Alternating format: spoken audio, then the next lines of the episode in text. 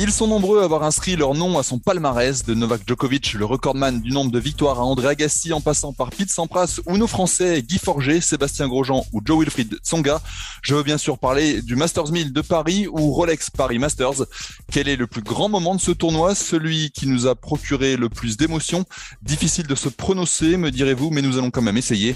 Je suis Adrien Yo, vous écoutez le podcast Qui c'est le plus fort? Et nous allons évoquer aujourd'hui les plus grands moments du Masters 1000 de Paris.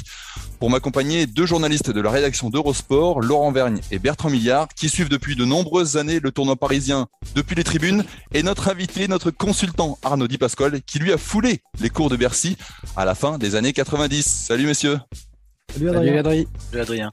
Ce podcast est à retrouver sur toutes les bonnes plateformes d'écoute de Deezer à Spotify en passant par Acast ou Apple Podcast. N'hésitez pas à nous donner 5 étoiles et à vous abonner. Comme ça, vous recevrez les nouveaux épisodes directement sur votre smartphone.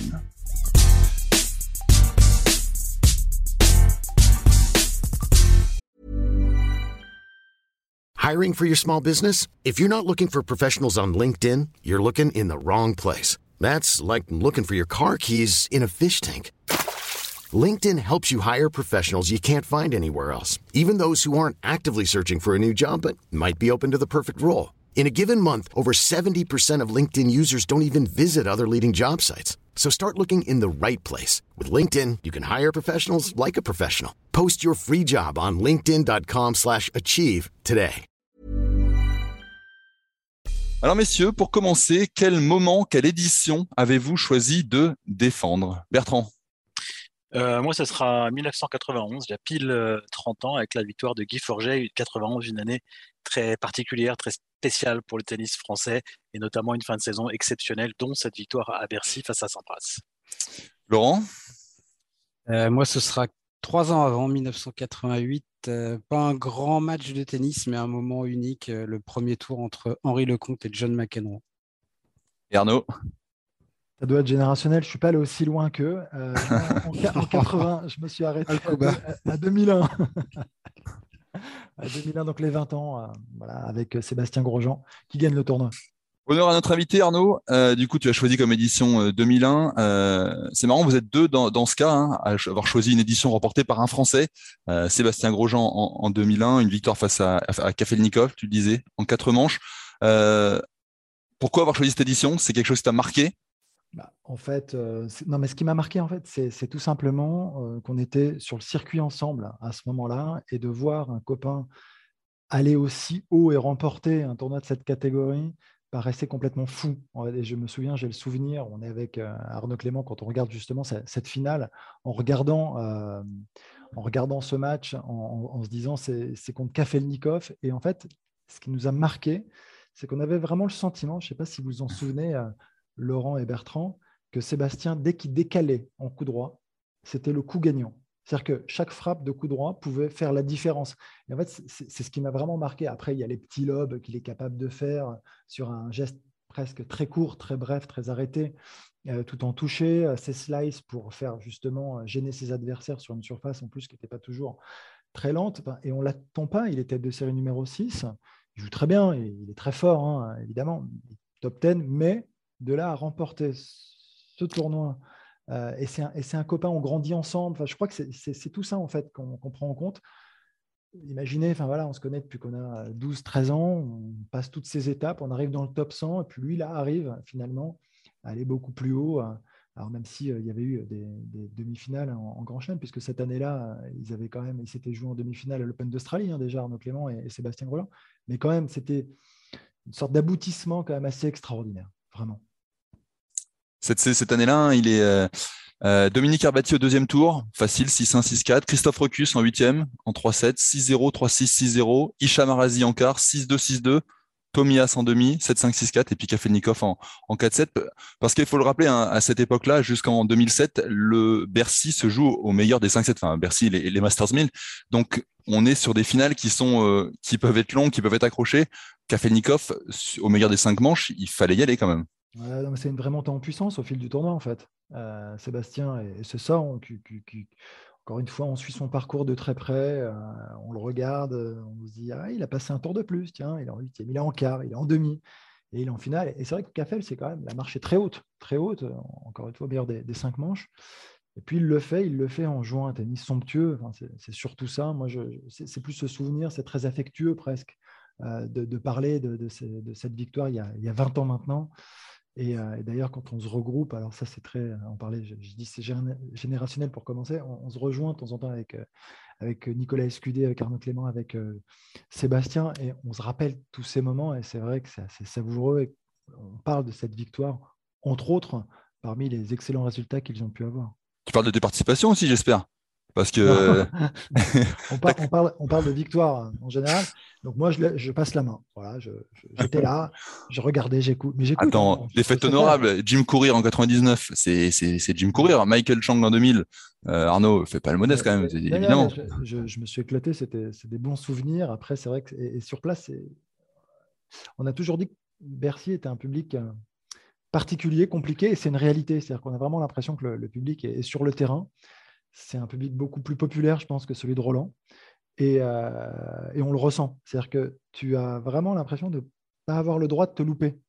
Alors, tu ressens toujours ça avant de rentrer sur le terrain parce que tu es toujours très concentré, euh, tu, veux faire du, mieux que tu peux quand tu joues en France, qui plus est sur des tournois aussi importants que Roland et, et Bercy. Mais Bercy faisait plus peur à, l'entrée sur le terrain. Il valait mieux bien se comporter tout de suite, sinon il pouvait y avoir des petits groupes, tu sais, dans les tribunes qui pouvaient s'en prendre à toi et qui derrière te lâchaient plus. Et malgré tout, même si mentalement tu dois te préparer à ce genre de choses, ça peut quand même user, agacer, voire on en a vu certains sortir du terrain en balançant quelques noms d'oiseaux. Laurent Bertrand, ouais. des bras d'honneur. Un peu comme aujourd'hui euh, sur Twitter, Arnaud, c'est la même chose. Aussi, tu as des petits groupes qui t'en veulent et qui De moins en moins parce que je regarde plus. c'est peut-être peut ce que j'aurais dû faire, ne plus regarder. Un public Twitter, ouais. Laurent Bertrand, vous avez, euh, vous avez euh, des souvenirs aussi de, de, cette victoire il y a 20 ans hein, de, de, Sébastien Grosjean? Oui, bien sûr, mais la, la différence euh, par rapport à ce dont je vais parler, c'est qu'en 2001, je travaille déjà en fait. Je suis, euh, je suis déjà à Eurosport. Euh, à l'époque, je pense qu'on a plus, on n'a plus les droits, mais on les avait eu les années précédentes.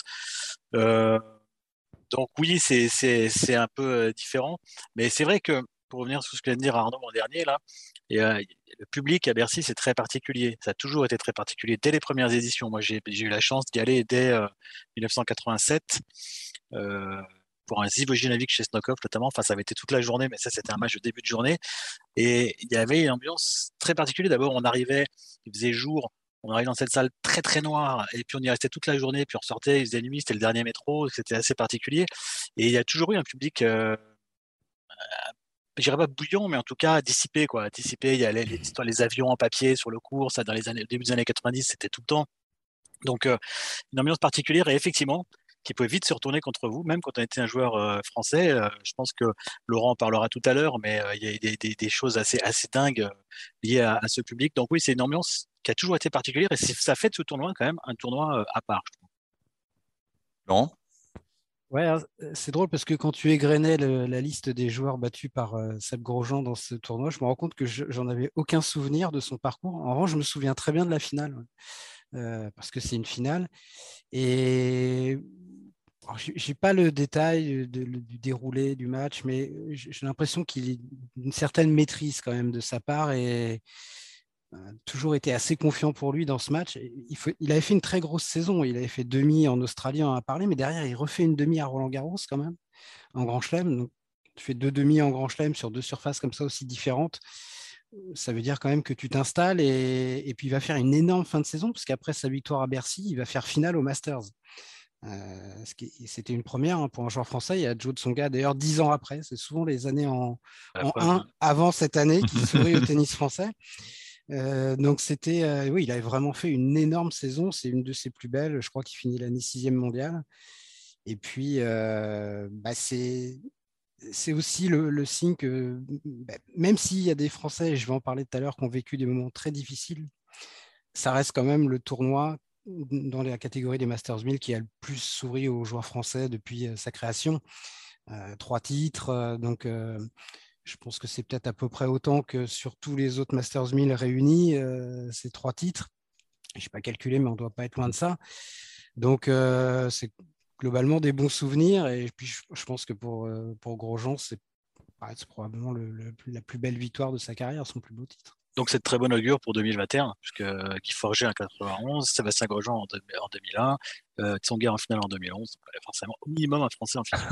on croise les doigts. On croise les doigts pour voir ça.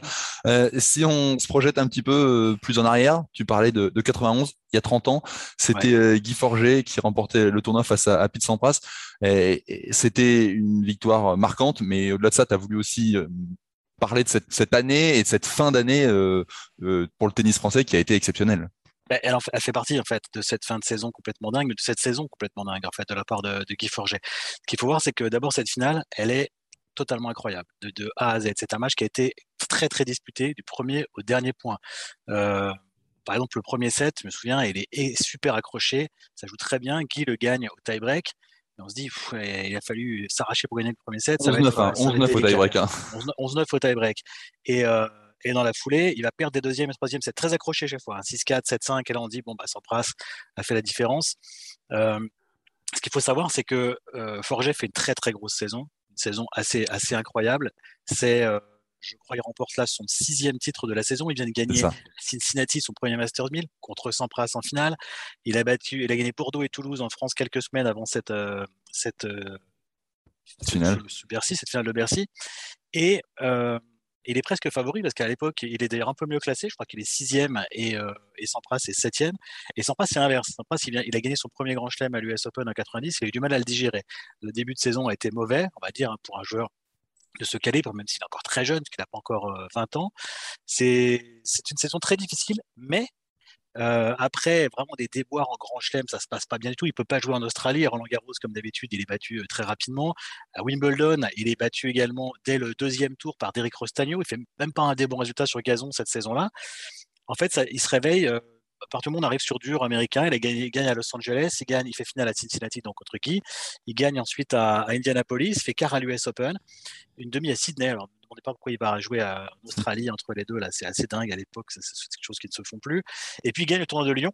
Ça c'est aussi euh, l'ironie du sort qu'il va gagner ce tournoi de Lyon dans le Palais des Sports de Gerland. Il perdra en finale euh, quelques jours plus tard, quelques semaines plus tard, euh, deux simples et donc la Coupe Davis.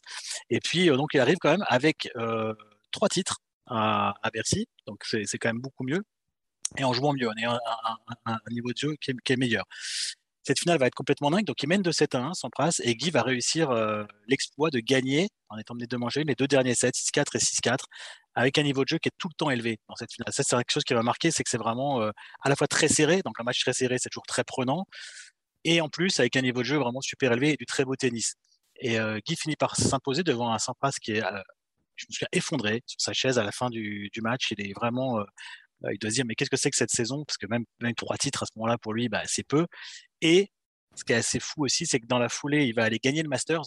J'ai recommenté cette finale contre courir euh, l'année dernière pendant le confinement là, et euh, c'est un match de rien important parce qu'il perd le premier set contre courir et gagne finalement en 4-7 très serré.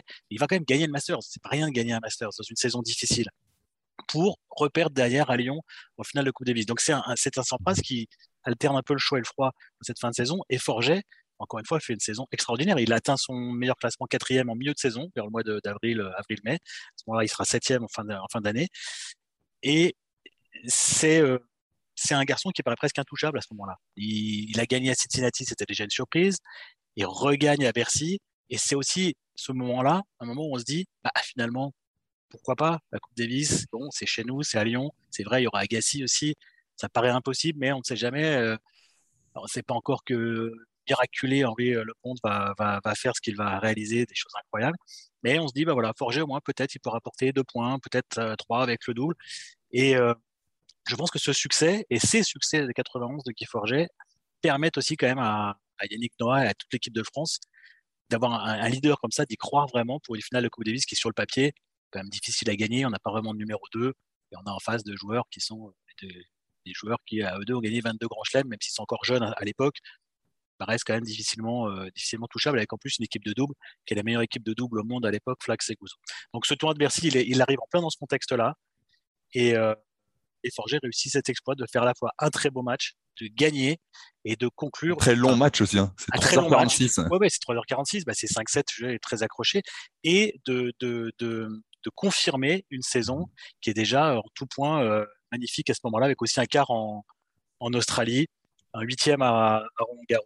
Et je crois qu'il fait, il y a qu'à l'US Open qui joue pas bien, il fait quart à Wimbledon aussi. Il y a qu'à l'US Open ou en Grand Chelem, il, il, joue, il joue pas très bien. Donc c'est une très grosse saison de Guy. L'apothéose, elle est même pas là, elle arrivera quelques, quelques jours plus tard. Mais le 1er décembre, là on est le 3 novembre et moins d'un mois plus tard, un 1er décembre, c'est effectivement la, la, finale à Lyon de, de Coupe Davis. Euh, fin de saison dingue. Laurent, tu te rappelles de, cette euh, victoire de, Guy en 91, euh, première victoire d'un Français à, à Paris. C'est marquant en plus de, cette façon. Ouais, c'était vraiment un très très grand match. Euh, je pense que Guy Forget, il a signé les deux plus grands matchs et les deux plus grandes victoires de sa carrière en l'espace de d'un mois en indoor en France contre le même adversaire, Pete Sampras. Et tennistiquement, je pense que la, la, la finale de Bercy est peut-être encore plus belle, si on peut utiliser ce terme, que le match de Coupe Davis de Lyon, qui évidemment écrase tout euh, par, euh, par euh, l'aspect émotionnel et historique. Mais ce qui est fou, c'est que en fait, la finale de Lyon, du côté français, tout va se jouer à Bercy. Parce que en battant Sampras en finale, je pense que je ne sais pas si. Ascendant. On ne saura jamais si Guy avait perdu cette finale, s'il aurait quand même gagné euh, ce quatrième match de la finale de Lyon. Mais je pense que ça l'a quand même beaucoup aidé. Et il faut se souvenir que dès le premier tour, il y avait eu un match entre Yannick Noah et Fabrice Santoro. Et Fabrice Santoro, euh, il était, c'était le numéro 2 en simple de l'équipe de France cette année-là. C'est lui qui avait apporté le point décisif à, à Nîmes, je crois, ou contre euh, l'Australie au printemps. Donc, théoriquement, il était tout jeune, hein, Santoro, il avait 19 ans, mais c'est lui qui devait jouer cette finale. Et au premier tour, il joue Noah, Noah qui a 31 ans, c'est plus du grand Noah, mais Yannick, qui est capitaine, a également dit qu'il était prêt à jouer en double et même pourquoi pas en simple s'il faisait un très bon Bercy. Et ce match-là, Noah va être évidemment, je dis évidemment parce que c'est Noah, c'est pas contre Santoro, mais tout le public va être derrière lui. C'est pas du grand Noah, mais le pauvre Santoro, il est, il est bouffé par l'événement. Il perd en deux petits sets.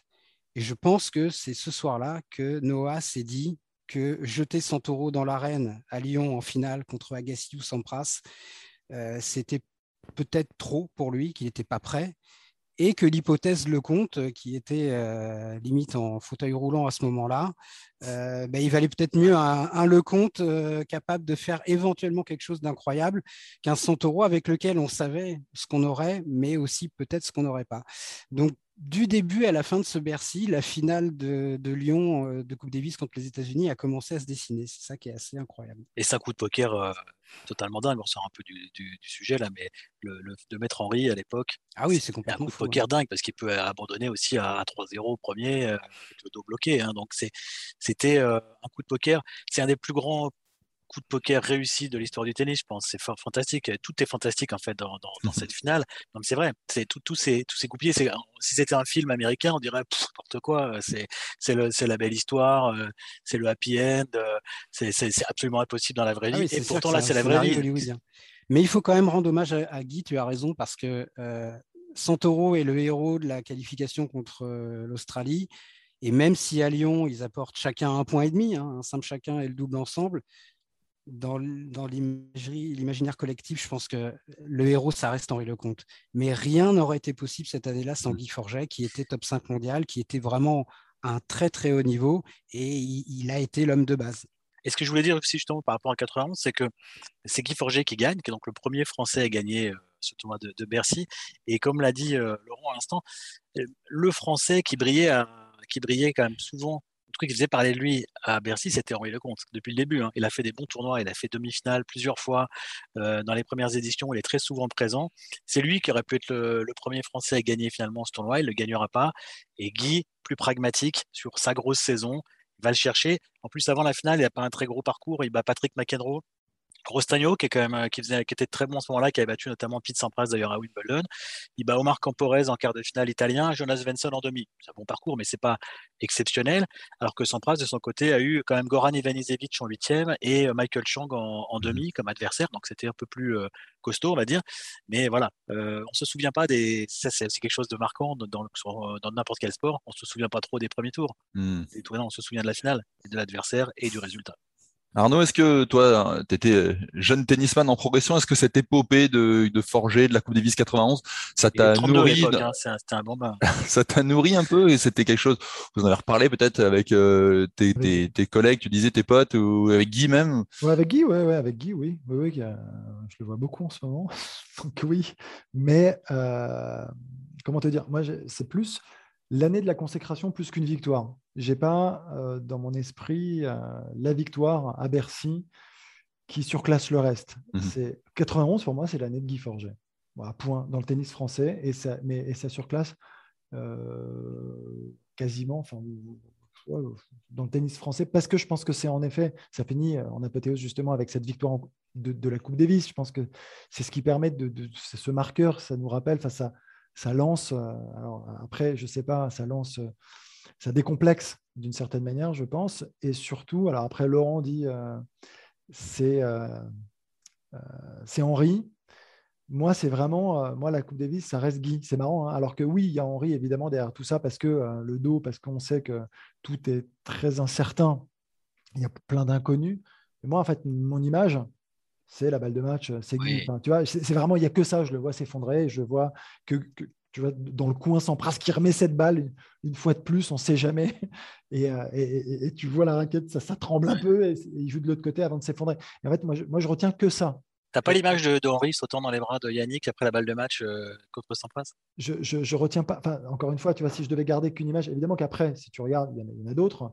Euh, tu as, la saga Africa, tu peux retenir plein de choses, tout ce que tu veux. Après, chacun sa mémoire. Mais tu vois, là, j'ai le sentiment que c'est ça. Et, euh, et, de manière plus globale, je pense aussi, comme tu l'as dit, à Cincinnati. Je pense à un truc, 91, monstrueux. Là, c'est un peu l'année de la consécration. C'est l'année de la maturité pour lui. Euh, alors qu'il était, je crois, d'après ce que j'en entends dire, très attendu et qu'il tardait en fait à avoir d'aussi bons résultats alors qu'il en avait le potentiel. Et aussi Indian Wells perdu au tie-break du cinquième en finale contre, Jim Corée. Encore une finale énorme. C'est marrant ce qui fait une mauvaise saison sur terre battue. Bon, c'était pas sa surface, Agui. Il fait pas une bonne saison de gazon euh, non plus. Euh, hormis quand même ce quart à Wimbledon, mais avant, bon voilà, c'est pas une très grosse saison. Et par contre, sur dur, il est monstrueux. C'est une saison dure et en, dur, surface rapide, dur indoor, il était vraiment monstrueux. Il, y a un regret, je pense, pour lui euh, dans cette saison et, et qui globalement sur sa carrière, c'est ce qu'il a fait en Grand Chelem. Alors, il fait deux quarts de finale cette année-là, mmh. ce qui est pas mal. Et contre Becker. contre Becker. Je crois qu'il fait un huitième à Roland, peut-être aussi. Euh, contre Chang, non Il perd? Contre Chang, ouais. Donc, c'est pas mal. Deux quarts et un huitième, euh, c'est solide, c'est costaud. Mais cette année-là, il avait les moyens de, faire beaucoup mieux sur, sur dur, sur surface rapide. Et Guy Forget, c'était un des. Euh, il, il, a été quatrième mondial cette année-là, mais je pense qu'il était peut-être même podium cette année-là sur surface rapide. Il va tomber deux fois sur Becker. En Australie, il se fait manger, il n'y a pas de match. Et par contre, à Wimbledon, euh, vraiment un match où il gagne le premier set. Et ensuite, voilà, ensuite il est mené 2-7-1. Et dans le quatrième, il va mener 5-2, un break d'avance. Becker va revenir. Puis dans le tie-break du quatrième, Guy va mener 6-3, puis 7-6. Donc il a 4 balles de 7. Jamais il doit perdre ce quatrième set. Et c'est peut-être la, très grande victoire en Grand Chelem qui lui manque à Guy Forget dans sa carrière. Euh, parce qu'aujourd'hui, si je vous demande de me citer le plus grand match gagné par Guy Forget en Grand Chelem, euh, je pense que c'est compliqué. Il n'y a rien qui saute vraiment aux yeux. Et cette année-là, il avait largement les moyens de le faire. Alors Becker, c'était un monstre. Hein. Il était très fort. Il gagne l'Open d'Australie. Il fait finale après à Wimbledon. Mais euh, moi, c'est un peu le, le regret que j'ai. Mais après, je pense que de la même manière que pour, euh, que pour Henri, gagner cette finale de, de, Coupe Davis. de Coupe Davis, moi, Henri m'avait dit que il ne sait pas s'il échangerait sa finale de Coupe Davis à Lyon contre une victoire en Grand Chelem, mais il y réfléchirait en tout cas. Oui, mais ce que, ce que tu dis, euh, c'est vrai, à Wimbledon, ce quart de finale, on s'en souvient contre Becker, c'était peut-être probablement la chance de sa vie d'aller plus loin. Mais ce qui, la plus grosse déception, à mon avis, de sa saison, c'est pas tellement euh, Wimbledon, c'est plus dans une saison où tu domines, où tu es, comme tu l'as dit, sur le podium sur dur, c'est l'US Open en fait, parce que c'est le tournoi qui arrive peu, peu, de temps après Cincinnati, et à l'US Open, il fait deuxième tour euh, contre contre Simrink, Jan Simrink, le néerlandais, gaucher. Gaucher, comme un autre gaucher, ouais, qui était alors là, un attaquant fou, hein, et c'était service volé, retour volé euh, tout le temps. Mais euh, elle a la grosse déception, à mon avis. Deuxième tour à l'US Open, quand tu gagnes Cincinnati, Bercy, finale à Indian Wells et gagner la Coupe Davis en indoor, c'est un peu, à mhm. mon avis, la, grosse déception. Alors si 91 reste quand même l'année hein, de Guy Forget, malgré ce qu'on dit en, cette fin de, séquence, 88, c'est pas forcément l'année Henri Lecomte, Laurent, si, si, si j'en si crois ce que tu nous racontes. Et, en tout cas sur Bercy, en tout cas, pas à Bercy, voilà. Oui, donc on va très rapidement recontextualiser. Henri Lecomte, en, en 88, atteint la finale à Roland-Garros. Ce sa première et sa seule finale de Grand Chelem. Donc, c'est le sommet de sa carrière. Et euh, il fait un très, très beau tournoi, notamment en battant Becker après un match exceptionnel en huitième. Et puis il perd cette finale qui démarre plutôt bien. Il sert pour le set. Il va perdre le premier set et euh, c'était en un set gagnant. Derrière, c'est fini. Il va perdre en trois petits sets. Et puis il y a ce fameux discours mmh. euh, de fin de match où il, est complètement perdu et où il va lâcher cette phrase malheureuse. J'espère que maintenant vous avez compris mon jeu. Le jeu peut-être, la phrase pas vraiment. Euh, ça va être le début d'un d'un tunnel absolument terrible pour Henri. Euh, moi, c'est un souvenir douloureux parce qu'Henri Lecomte, c'était un joueur que j'adorais. Vraiment, j'étais plus euh, Lecomte que Noah, même si j'aimais beaucoup Yannick. Mais Lecomte, c'était un joueur que j'aimais profondément et j'aimais le, type aussi, même sans le connaître. Mais j'aimais cette espèce de fragilité qui se dégageait de lui cette, euh, et ce côté excessif en tout. Avec Henri, il n'y avait jamais de demi-mesure. Tout était à l'excès. D'ailleurs, dans son jeu, le pire ou le meilleur, comme dans son rapport au public. donc il y a eu des, très très hauts et des très très bas. Et à partir de Roland Garros, de cette finale perdue, euh, qui va très mal vivre, euh, le public va commencer à le prendre en grippe après cette, euh, cette phrase absurde. Et puis il y a l'épisode des Jeux de Séoul au début de l'automne, parce que les Jeux étaient tard, hein, ils étaient en septembre-octobre, où il va refuser d'aller au village olympique pour une question bête d'ego. Il, m'avait dit, euh, je, pensais que j'étais au-dessus de tout ça, voilà. Et puis il va avoir la très mauvaise idée de perdre au premier tour contre un Sud-Coréen qui joue à domicile, euh, dont j'ai oublié le nom, je m'en excuse, et qui était au-delà de la 200e place mondiale. Donc euh, là, c'est vraiment la Lali. Et comme disait Henri, la, blague qui circulait chez les Français au village olympique, c'était le compte, on peut lui enlever une ou voire deux syllabes. Regardez le con ou con, comme vous voulez. Donc là, c'est la deuxième lame après Roland. Et puis il arrive à Bercy et là, il, tape, il prend John McEnroe au premier tour.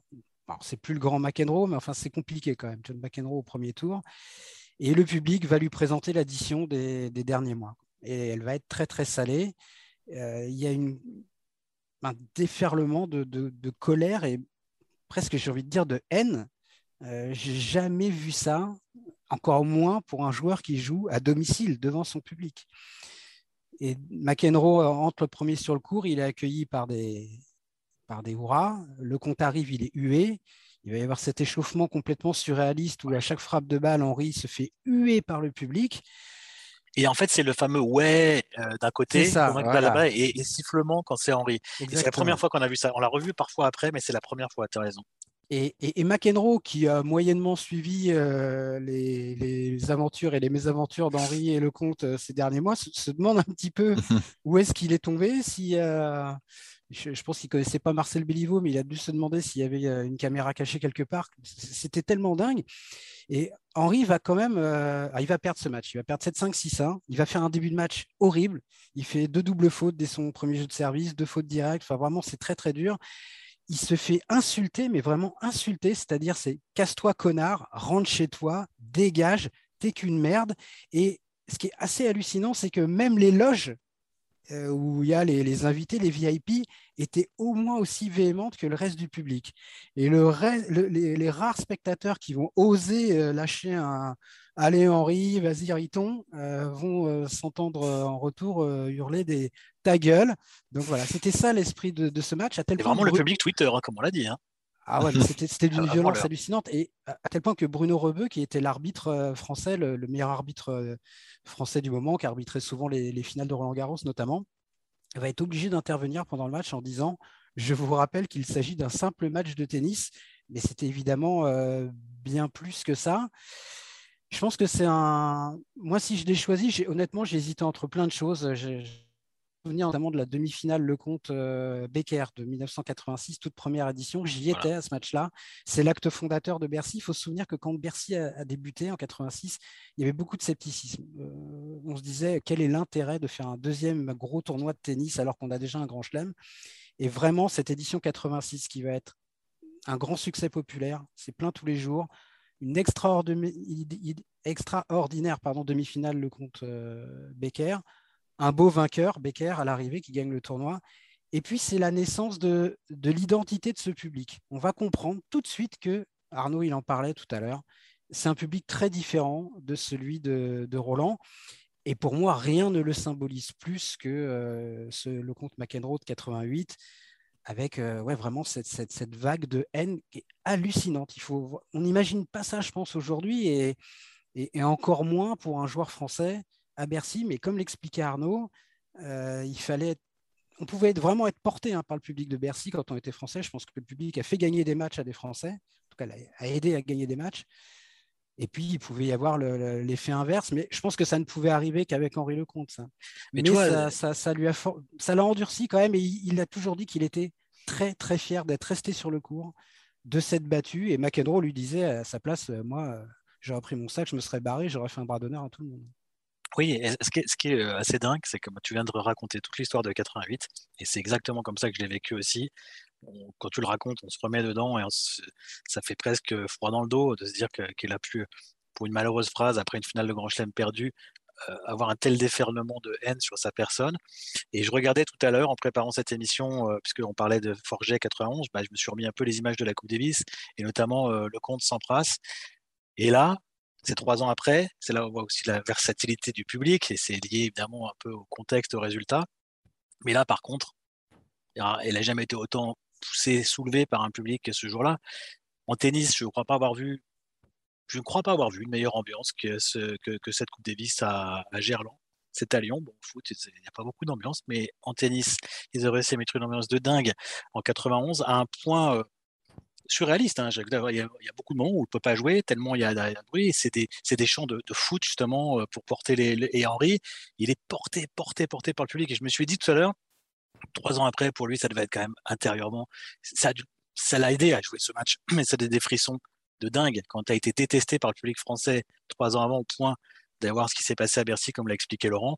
Trois ans après, d'être comme ça, adulé, euh, adoré, porté en triomphe euh, et, retourner complètement les choses parce que tu fais gagner ton pays, ça a dû être quelque chose d'exceptionnel. et, là, il faut quand même souligner la, mental très fort d'avoir résisté justement après euh, tous ces déferlements de, haine, de moquerie, etc. pour la blessure, se relever de la blessure, de euh, la haine du public pour finalement faire ces deux matchs, ce simple et ce double, et avoir là par contre un public qui te porte complètement euh, et, renverser totalement les choses.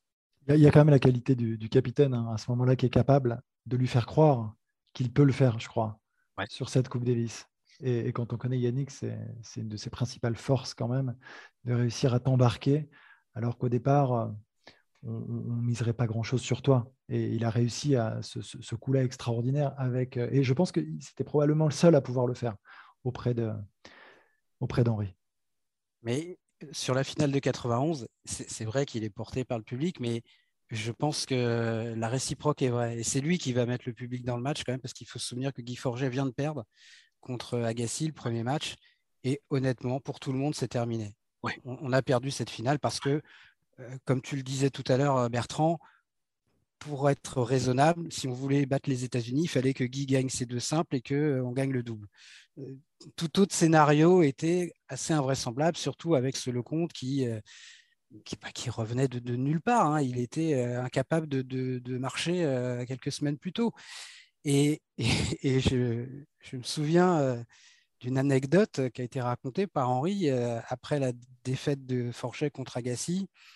Dans le vestiaire, vraiment, c'est l'abattement. Et même Noah a du mal à remobiliser tout le monde. Guy est effondré parce qu'il pense qu'il vient de planter l'équipe et que la finale est perdue.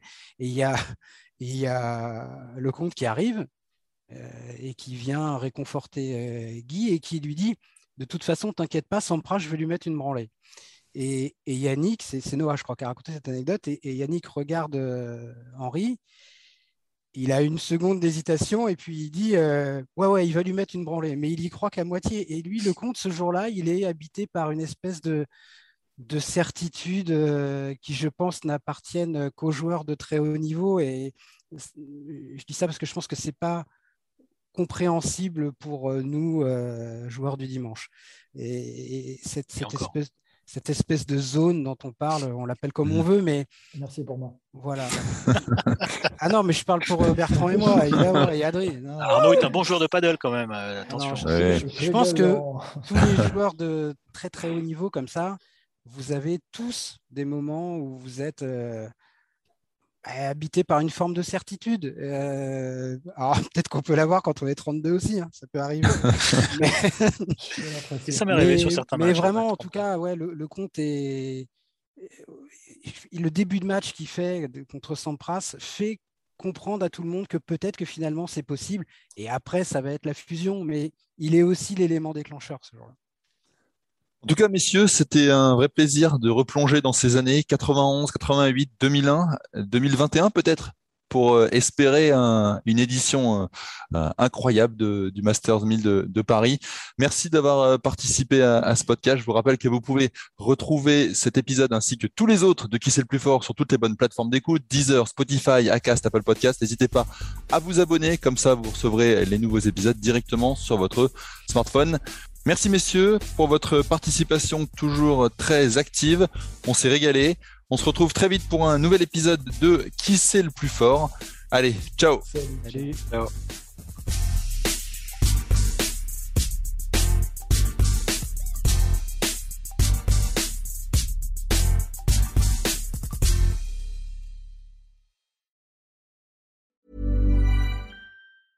Ever catch yourself eating the same flavorless dinner three days in a row?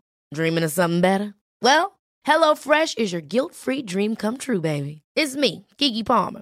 Let's wake up those taste buds with hot, juicy pecan-crusted chicken or garlic butter shrimp scampi. Mm. Hello Fresh. Stop dreaming of all the delicious possibilities and dig in at HelloFresh.com. Let's get this dinner party started.